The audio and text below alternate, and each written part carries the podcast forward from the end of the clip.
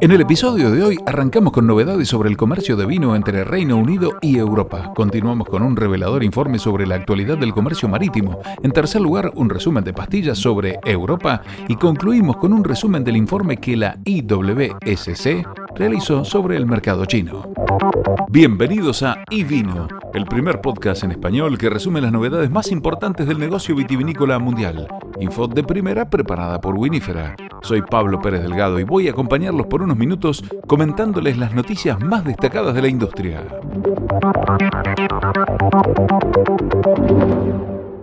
Largamos.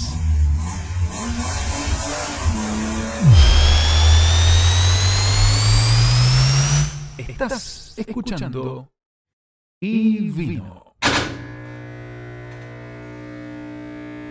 La Unión Europea exporta la mitad de los 4.400 millones de dólares de vino que el Reino Unido importa cada año. El gobierno del Reino Unido anunció que eliminaría algunos trámites burocráticos posteriores al Brexit sobre las importaciones de vino tras las advertencias del comercio acerca de un daño duradero de persistir la actual situación.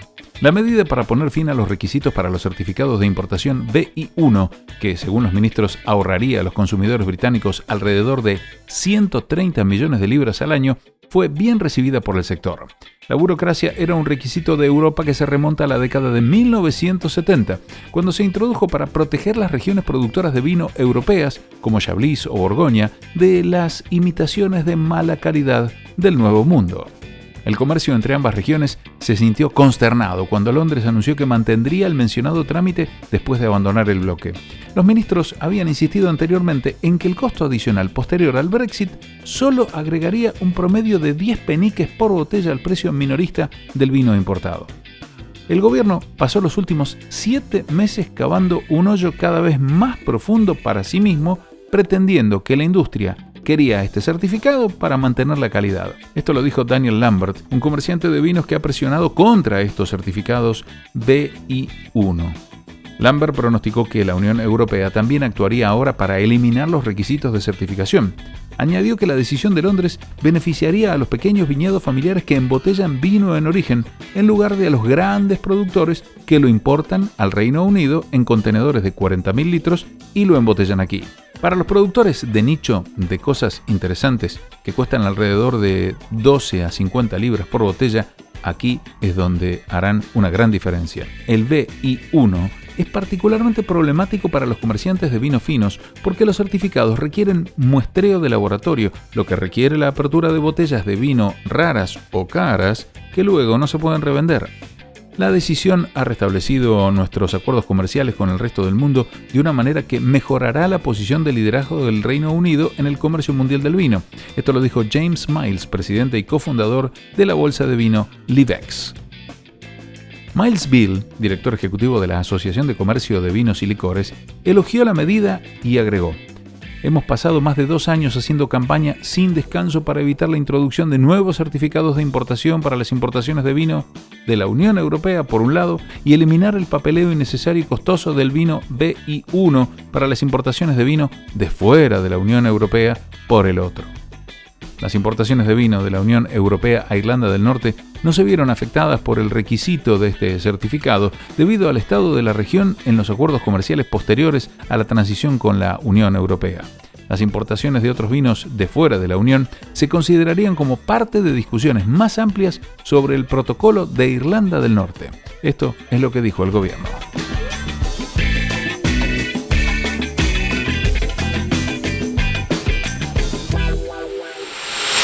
Estás escuchando Hillebrand presentó un informe sobre la situación actual del comercio marítimo mundial a bodegas de Argentina.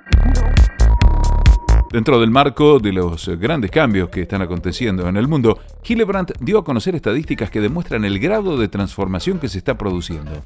En el primer trimestre de 2021 se embarcaron 43 millones de contenedores de 20 pies, un récord histórico, 7% por encima del primer trimestre de 2019. El mes de abril de 2021 fue un 20% mayor que el mismo mes del año anterior. Con niveles bajos de inventario y el inicio de la temporada alta en el hemisferio norte, la actividad de mayo en adelante es aún mayor. La mayor porción de ese crecimiento estuvo en los Estados Unidos. Las importaciones de ese país crecieron un 39% en los primeros cuatro meses de este año y los puertos de California baten récords cada semana. Los productos de origen asiático representan casi el 70% de las importaciones norteamericanas y este año crecieron un 45%. El gasto de los consumidores en bienes es 10% más que en 2019. En contraposición con este shock de demanda, la capacidad naviera ha crecido poco y nada. En 2020 solo se aumentó la capacidad en 2,6%, en el primer trimestre de 2021 un 3,8%. Hoy estamos en un 19% por encima de junio 2020, considerando la inyección de la flota ociosa.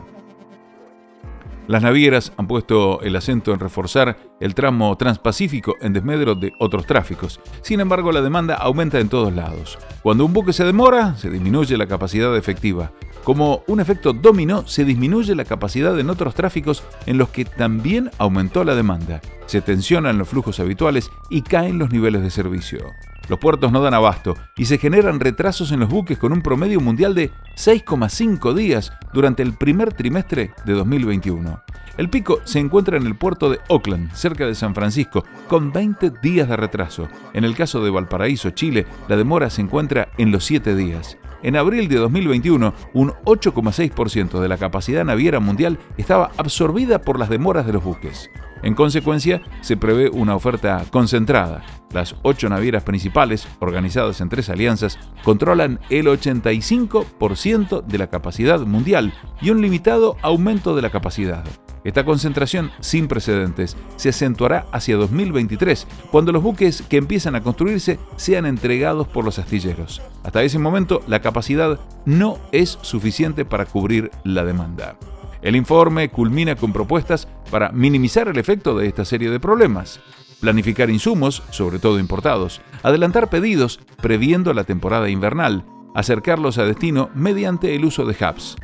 Dialogar proactivamente con nuestros importadores para buscar soluciones en común, teniendo en claro las responsabilidades sobre Incoterms. No descartar opciones creativas, aéreos consolidados, centros de distribución, stock en destino. Ser conscientes de la posibilidad de extra costos, FOB terminales. El vino a granel podría ser una opción interesante. Con un solo contenedor de 20 pies, llegamos a destino con el equivalente a 32.000 botellas.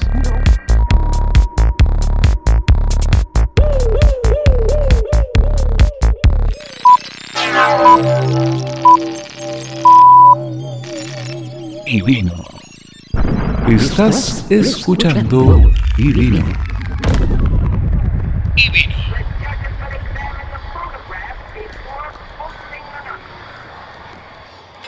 Pastillas del mundo del vino. Inundaciones, falsificaciones y champagne, cambiando las reglas sobre las plantaciones son algunas de las noticias que aparecieron en las principales publicaciones esta semana.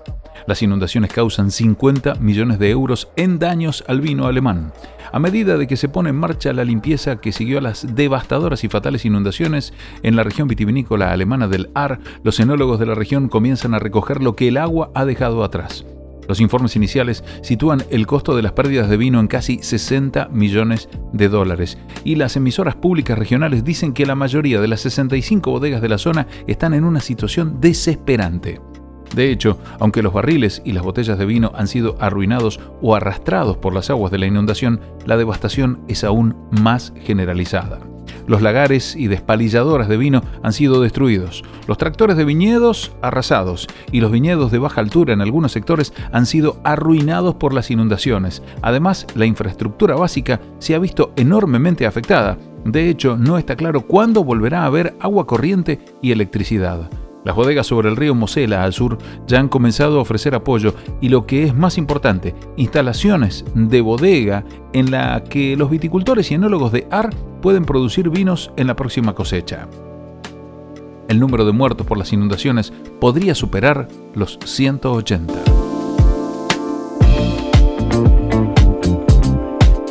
La región de Piamonte lanza una nueva campaña de promoción se inauguró esta nueva campaña para la región de Barbera d'Asti. Su título es Me llamo Barbera y tengo una historia que contar.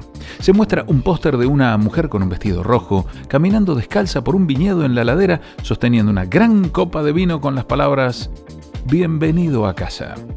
Hemos elegido un lenguaje visual que combina naturaleza, producto y visión, elementos que siempre han identificado a Monferrato y sus vinos. Esto lo citó Filippo Mobricci del consorcio Barbera. La región vinícola de Barbera d'Asti y Monferrato representa un tercio del área de DOCG y DOC de Piamonte, abarcando 13 regiones vinícolas y más de 11.000 hectáreas de viñedos ideales para pasear descalzo. La policía italiana arrestó a una banda que falsificaba espumosos. 10.000 botellas de Prosecco reetiquetadas para parecerse a champagne fueron incautadas por la policía italiana, siguiendo órdenes de búsqueda emitidas por la Fiscalía en el norte de Nápoles. Como parte de la operación Bad Drink, mala bebida en español, la policía y miembros de la unidad antifraude de Italia llegaron a los almacenes de la región durante la primera parte de la semana. Según el diario regional italiano La Tribuna de Trivesso, se incautaron 10.000 botellas de champagne falso. También es difícil encontrar un párrafo más escalofriante que surge del informe hecho por Treviso Today, que dice que la policía, además, encontró grandes cantidades de desinfectante y alcohol desnaturalizado de origen extranjero que se utilizó para la producción de bebidas alcohólicas. La policía también acumuló más de 9.000 botellas de licor, 2.800 litros de alcohol y envases. Otras 900 botellas de aceite de girasol se trataron con colorante y se destinaron a la venta como aceite de oliva virgen extra. También se incautó un volumen correspondiente de etiquetas falsas impresas y 300.000 sellos estatales oficiales falsificados.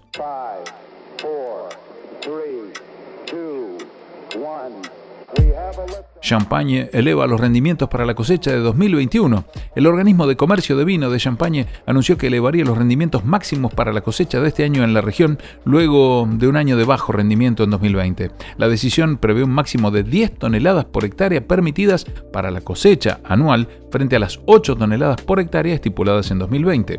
Los rendimientos en Champagne se establecen oficialmente en 10,4 toneladas, aunque esto puede modificarse de una añada a otra. De hecho, el límite de 8 toneladas por hectárea en 2020 se estableció principalmente debido a la caída de la demanda del mercado como resultado de la pandemia de COVID. Esta decisión calculada y optimista ilustra claramente la confianza de todos los actores de la industria en la sostenibilidad y la solidez del sector. Esto lo dijo Maxime Tubard, director del organismo de comercio de vino de Champagne. Según la publicación de vinos francesas La Revue du Vin de France, el aumento de rendimiento corresponde alrededor de 300 millones de botellas.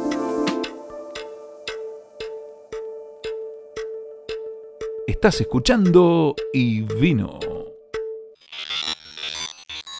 Estás escuchando y vino. Análisis del comercio de vino en China a cargo de International Wine and Spirit Competition. En 1996, cuando el entonces primer ministro chino Li Peng elogió los beneficios para la salud del vino durante el Congreso Nacional del Pueblo de China, envió una señal inequívoca a los funcionarios del país y a los comerciantes de vino políticamente inteligentes. La era del vino de China había llegado. Ese mismo año se creó ASC Fine Wines, que luego se convertiría en el mayor importador de vino de China las importaciones de vino se dispararon. A finales de 2013 los chinos bebían más vino tinto que los franceses. Eso fue hace una generación, cuando el consumo de vino de China no se trataba tanto de apreciar el carácter varietal, sino más bien de utilizar el líquido, en particular el burdeos clasificado, como regalo y para maridar comidas y banquetes de negocios. A principios de 2013, el nuevo liderazgo de Beijing tomó medidas enérgicas contra los gastos lujosos y los banquetes oficiales derrochadores. Como consecuencia, las ventas de vino, en particular de vinos finos, se desplomaron. Los comerciantes estaban atrapados en un exceso de stock que tardaría años en agotarse. Uno de los principales impactos de la represión anticorrupción es que se aceleró el cambio de los regalos de lujo y el consumo de vino impulsado por el prestigio a vinos del Nuevo Mundo más enfocados en el valor. Un beneficiario clave de esta tendencia es Australia. Para el verano de 2019, Australia había superado a Francia para convertirse en el mayor proveedor de vino de China, con cerca del 40% de la cuota de mercado. Hay una cosa que está clara sobre el mercado del vino de China. Su promesa ilimitada se combina con una incertidumbre igualmente ilimitada. Aunque se preveía que llegaría a ser el segundo mayor consumidor de vino del mundo en 2020, la clasificación de China cayó del quinto al sexto lugar, un resultado provocado por la desaceleración económica y la pandemia. Esto según el último informe de la Organización Internacional de la Viña y el Vino en 2020. El consumo de bebidas de China todavía está fuertemente sesgado hacia el baijiu, el antiguo licor chino a base de granos. El baijiu, junto con la cerveza, el vino amarillo tradicional chino y otras bebidas espirituosas, representa al menos 90% de la cuota de mercado. Después de la pandemia, las ventas de baijiu han aumentado. Una explicación es que en tiempos de incertidumbre los consumidores se inclinan por lo familiar. Esto no quiere decir que el mercado del vino no tenga potencial. El último censo nacional muestra que el país tiene más de 900 millones de residentes urbanos con altos ingresos disponibles. Se estima que hay 52 millones de bebedores de vino, según el analista de mercado Wine Intelligence. El vino importado del país cayó un 27% en valor a 1.950 millones de dólares el año pasado, según datos de las aduanas. Se trata de un fuerte descenso por segundo año consecutivo. El crecimiento acelerado que hemos visto en el pasado parece haber llegado a su fin.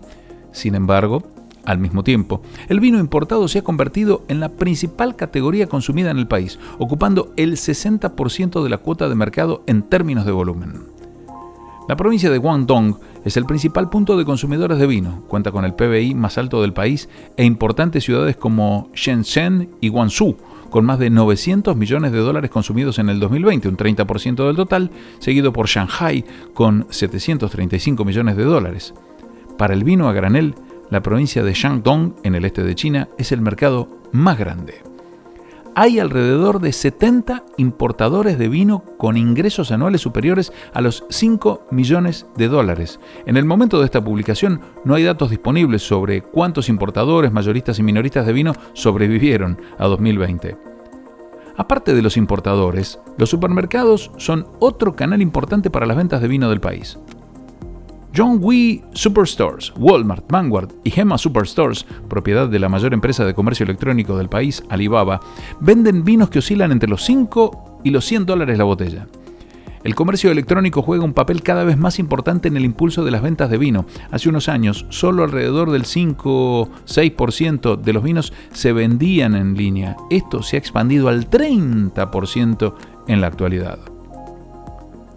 Dejando a un lado los aranceles australianos, el gobierno chino ha reducido el IVA sobre los vinos importados dos veces en los últimos tres años, del 17% en 2018 al 13% en 2019.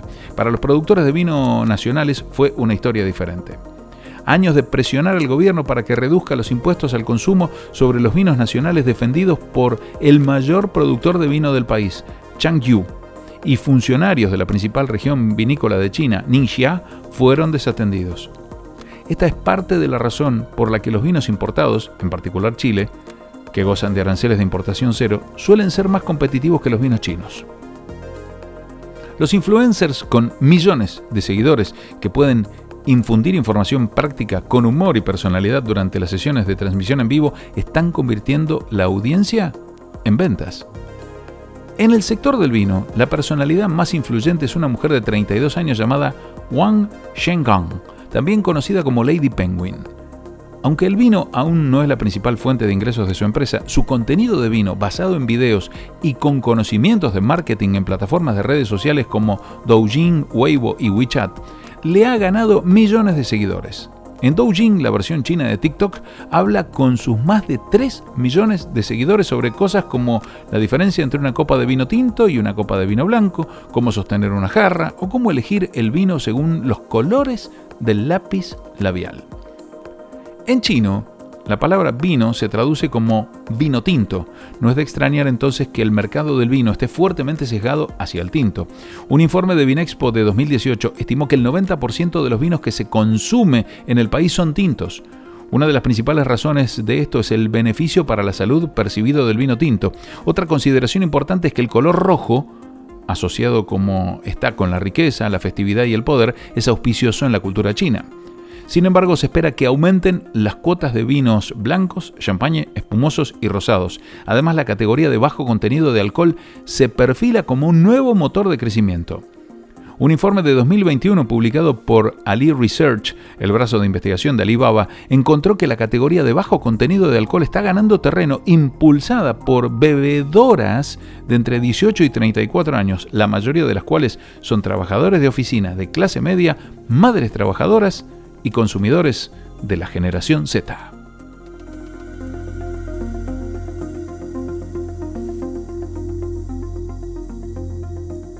Te invitamos a suscribirte a iVino Podcast para recibir semanalmente todas las noticias relevantes del sector. Recuerden que la información destacada se encuentra en ivino.blog con sus respectivas fuentes.